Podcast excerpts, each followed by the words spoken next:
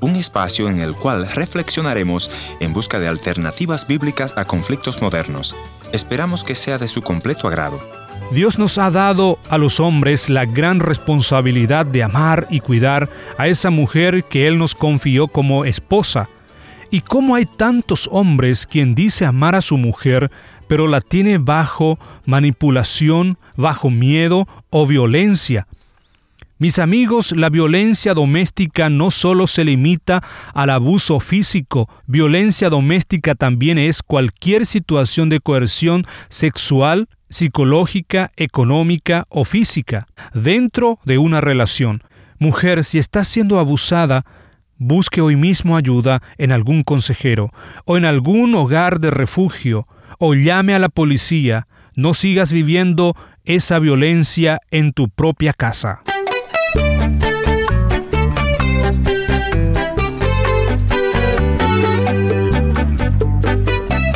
Historias que cambian el corazón. Bienvenido al encuentro de hoy. Soy Heriberto Ayala, colaborador de este programa, y quiero invitarte a visitar nuestra página en internet www.encuentro.ca. Allí podrás volver a escuchar este o los programas anteriores. Hoy escucharemos dos historias de personas que han experimentado violencia doméstica. Escuchemos la primera en conversación con el pastor y consejero familiar Ernesto Pinto. Cuéntanos cómo comenzó el abuso en tu caso. Me imagino que era tu marido que te abusaba, ¿no? Sí, era mi propio marido. ¿Y cómo comenzó eso y por qué? La razón no la sé por qué lo hacen, pero nunca era suficiente cómo yo limpiaba la casa, podía llegar a las 3 de la mañana y decir que la casa apestaba, que por qué. Nunca fuimos a la tienda sin discutir porque siempre le parecía que yo no estaba lo suficientemente arreglada. O si miraba a otra persona mejor arreglada, me hacía sentir mal. Siempre estaba haciendo comparaciones con otras mujeres. Siempre me compara como con su mamá o con su ex mujer como contarme las horas en la tienda o que no subiera más de lo que yo estaba, como no aprender inglés, no ir a la iglesia, no hacer vidas. Te quería controlar, era un controlador, un manipulador. Y porque nunca me dejó ir, intenté ir a la iglesia, no me dejó ir a la iglesia por la excusa de las niñas. Mm no me dejó ir a estudiar, no me lo decía directamente, pero me hacía las cosas imposibles para yo tratarlo de hacer. ¿Y ustedes se quisieron alguna vez? ¿Cómo comenzó esta relación? ¿Es un hombre mayor que tú o cómo es la cosa? Él es 13 años mayor que yo y yo lo supe desde un principio, pero a mi corta edad yo que quería tener algo serio y, y más... Y ¿A qué edad comenzaste con esta relación? Iba a cumplir yo 19 años. 19 años. ¿Y él ya tenía? 34 y entonces te manipulaba y te celaba. Danos un ejemplo de cómo te celaba, por ejemplo. Ah, me hablaba al trabajo para estar segura que sí estaba yo ahí. Y si me iba a ir a mi, a mi trabajo, peleaba por cualquier cosa antes de yo irme a mi trabajo. Inclusive si estábamos durmiendo y yo me movía, me decía que para allá donde yo iba. Sí. Tremendo, ¿eh? Siempre cuestionaba las llamadas con mi familia y no me sentía libre de hablarle a mi familia o a mis amigos. De poco a poco fui perdiendo contacto con, con todo el mundo.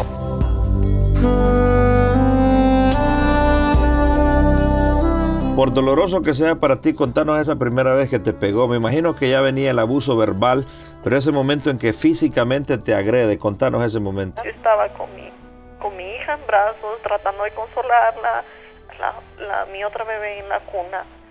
Y, y entonces él entró, y, dame, dame mi hija, dame mi hija.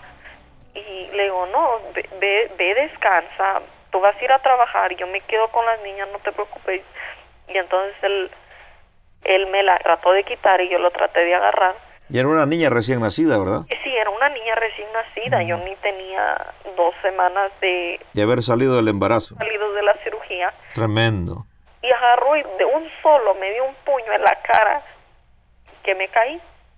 O sea, que te dio un puñetazo en la cara. Sí, sí, con su mano cerrada me agarró la niña y me pegó un puño en la cara. Qué salvaje, ¿eh?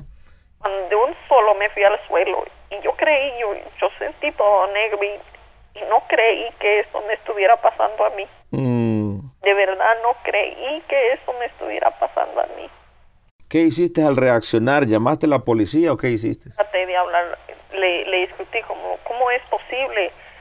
¿Cómo es posible todo esto? Y, y- y lloré y me paré y me fui al otro cuarto y cuando traté de hablarle a la policía, él me lo quitó de las manos y me dijo que nos iban a, si yo hablaba a la policía nos iban a quitar a las niñas.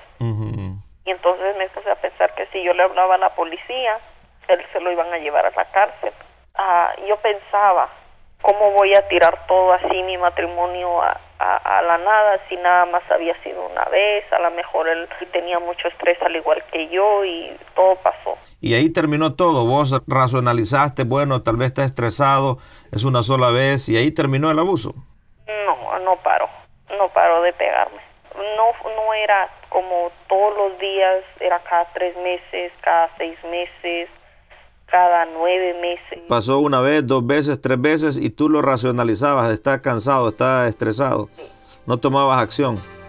No, porque él después aparecía tan arrepentido que sentía lástima y tampoco podía agarrar una reacción. Mi pregunta sería, eh, si tú quisieras que en esta oportunidad tú entregaras totalmente tu vida a Dios Oh, sí, y quisieras hacer una oración conmigo. sí. Dile, Padre, te doy gracias Padre, te doy gracias porque tú eres mi Salvador porque tú eres mi Salvador. y en este momento Y en este momento me acerco a ti. me acerco a ti. Sálvame Sálvame por lo que Cristo hizo en la cruz del Calvario. por lo que Cristo hizo en la cruz del Calvario. Restaura mi autoestima Restaura mi autoestima y lléname de tu paz. Y lléname de tu paz. Amén. Amén. Todo a Cristo yo me rindo con el fin de serle fiel. Mis amigos, en Cristo hay esperanza para cualquier persona que ha experimentado un abuso o violencia en el hogar. Cristo puede restaurar de tanto dolor vivido. Él puede cambiar la tristeza, la amargura y rencor en el gozo, en la paz y en el amor que Él nos ofrece. No solo hay esperanza para las víctimas, también hay esperanza para los victimarios, aquellas personas quienes se aprovecharon de la vulnerabilidad del otro para hacerse de su fechoría. Quiero decirte, hay esperanza en Cristo Jesús. Esto es lo que escucharemos en esta historia a continuación. Vengo de un hogar eh, con cinco hermanos. Eh, pues mi niñez fue algo bien, bien duro. A los siete años de edad, eh, mamá y papá se divorciaron. O sea que mamá se fue y les dejó con papá a ustedes. Así es. Y ustedes tuvieron que aguantar al papá. Eh, sí, aguantamos bastante, ¿verdad? Incluso hubo hasta violaciones dentro del hogar.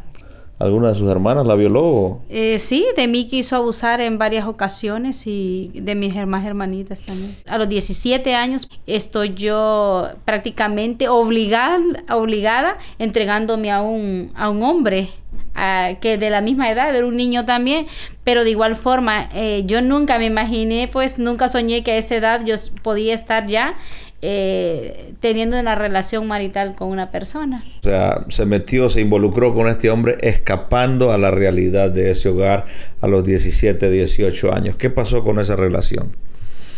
Pues eh, solo conviví tres años, porque a los tres años, pues él murió, quedando yo eh, con una bebé de seis meses en manos, O sea que enviudó a los, 19 años a de los edad, 19 años. ¿Y de qué murió este joven? eh, de leucemia. Ah, estuve siete años eh, sola con Sí. mi hija. A los siete años conocí una persona bien diferente a las creencias que yo tenía, a las convicciones de fe.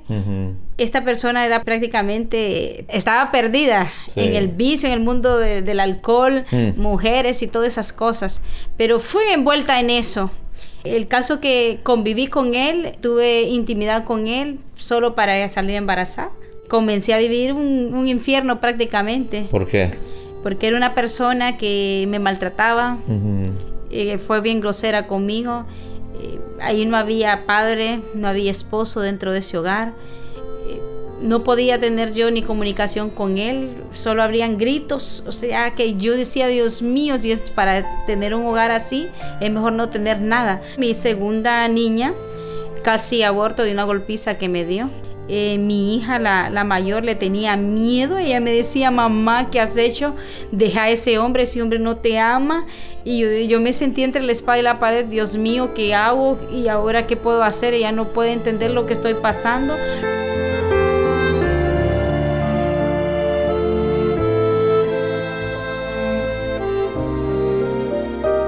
Eh, al final yo tomé la decisión y sentí de parte de Dios porque para mí fue una visitación del Espíritu Santo me hizo sentir de que yo valía mucho que tenía un valor y que solo él me lo había dado y me, me llevó prácticamente a la cruz. Pude ver su sangre derramada por mí y ese valor eh, me di cuenta que solamente él me lo pudo dar y fue ahí donde yo tomé la actitud de entregar mi vida a Cristo y de renunciar a todo eso eh, maltrato que había para mí y poder darme cuenta que solo Él podía llenar las expectativas que yo anhelaba. Entregué mi vida a Cristo y renové pactos con Dios. ¿Qué hizo usted para entregar su vida a Cristo? Pues le dije, toma control de mi vida, Señor, yo creo en ti. Te confieso como mi Señor y mi Salvador. Eh, mi vida es tuya, arrojo mis cargas a ti, Señor. Este hogar te lo entrego a ti, Señor. Haz un milagro. Yo mm. confío en que tú lo puedes hacer.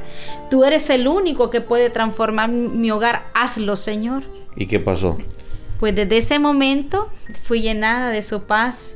Vino una paz, una tranquilidad dentro de mí, una confianza que ya sabía yo que de él dependía mi vida y todo lo que estaba a mi alrededor. ¿Y qué pasó con este hombre? Este hombre fue transformado a raíz de que Dios tocó mi vida. Eh, Dios permitió que pasara un accidente. Me dispararon, me hicieron siete disparos. Estuve en 19 días en coma. Sí. Y fue un proceso bien duro, ¿verdad? Aquel hombre pues no creía en milagros, no conocía realmente quién era Dios. A través de ese proceso pues él pudo ver milagros, pudo ver el poder de Dios, pudo ver y valorar a aquella mujer que él no daba ni un cinco por ella. Ahí la comenzó a valorar y, y a darse cuenta que Dios era real. ¿Y él aceptó a Cristo también? Eh, estando en la clínica, él entregó su vida a Cristo y pues salió corriendo por esa clínica diciendo que su esposa estaba sana, que vivía y que Dios le había dado vida. ¿Y qué pasa con ese nuevo esposo ahora? Ahora, para la honra y gloria de Dios, mi casa y yo servimos al Señor. Eh, él, pues, eh, sirve dentro de la iglesia, mis hijas eh, también nos gozamos todos mm, juntos ahora, ¿verdad? Servimos al Señor. Ya no la golpea. Ya no, y, si me, quiere levantar una mano, problemas tiene, ¿verdad? Porque hoy tengo un defensor. ¿Y cómo se sienten sus hijas ahora con todo esto? Pues eh, mi hija, la que más comenta ahora y que yo gracias al Señor después de lo que me sucedió, pues le dedico más tiempo. Hoy cada segundo de, de vida que tengo, pues la valoro. Mi hogar desea tu presencia. Solo tú eres digno de reverencia. Mas mi casa y yo serviremos al Señor. Mas mi casa y yo serviremos. Espero que hayas disfrutado el encuentro de hoy. Si deseas responder a este programa y vives en Norteamérica, puedes llamarme completamente gratis al 1-800-565-1810. Si tienes acceso al Internet, ve a la página encuentro.ca. Ahí puedes volver a escuchar este programa o los programas anteriores. Nuestra dirección postal, programa radial Encuentro 225 Riverton Avenida, WPG, Manitoba, R2L0N1, Canadá. Será pues hasta nuestro próximo encuentro. Soy Ernesto Pinto recordándote que Dios te ama y yo también.